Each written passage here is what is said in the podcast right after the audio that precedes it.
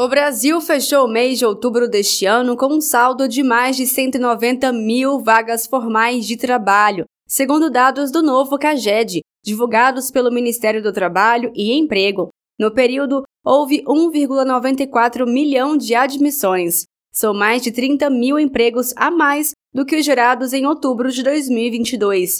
Desde o início do ano, o país acumula um saldo de quase 1,8 milhão de empregos formais. A variação em 10 meses é positiva nos cinco grandes setores da economia e nas 27 unidades da federação. A melhoria no mercado de trabalho mostra o compromisso do governo Lula com os brasileiros e brasileiras.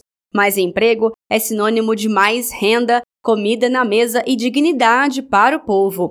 O emprego é o maior orgulho do ser humano, disse o presidente Lula. Uma nação soberana, ela só é soberana em função da qualidade de vida do seu povo. A melhor possibilidade de você fazer distribuição de renda é o emprego, é a oportunidade Sim. de trabalho. Porque aí, quando o cidadão trabalha, que ele recebe o seu salário no final do mês e vai cuidar da sua família, fica grande. É né? o orgulho máximo do ser humano. É isso que eu sentia quando eu estava na fábrica, é isso que muita gente sente até hoje. É por isso que eu acho que a gente tem que criar muitas oportunidades de trabalhar e não apenas o um emprego formal dentro da fábrica, no comércio. Idealmente, mas o emprego sim, mas... do empreendedor. O cara que quer empreender, ele é um trabalhador.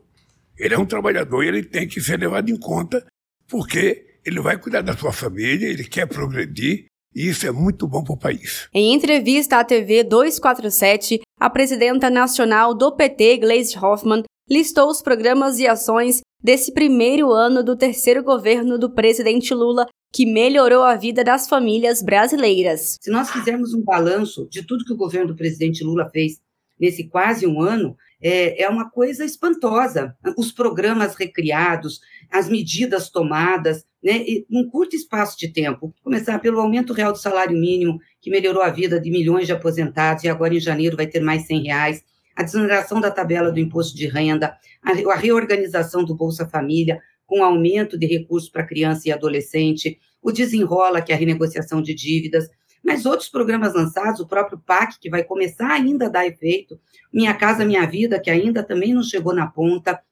mas já tem o farmácia popular reestruturado, mais médicos, na educação vários programas. Então é um governo de muita ação. Os dados indicam ainda que o número de brasileiros que estavam trabalhando com carteira assinada em outubro de 2022 chegou a 44,22 milhões, o maior já registrado na série histórica. Além disso, o maior crescimento do emprego formal ocorreu no setor de serviços, seguido do comércio depois na indústria e a construção civil.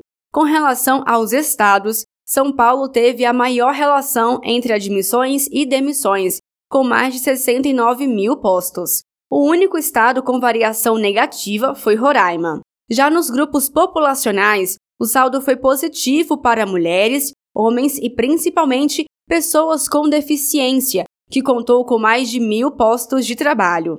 De Brasília, Thaisa Vitória.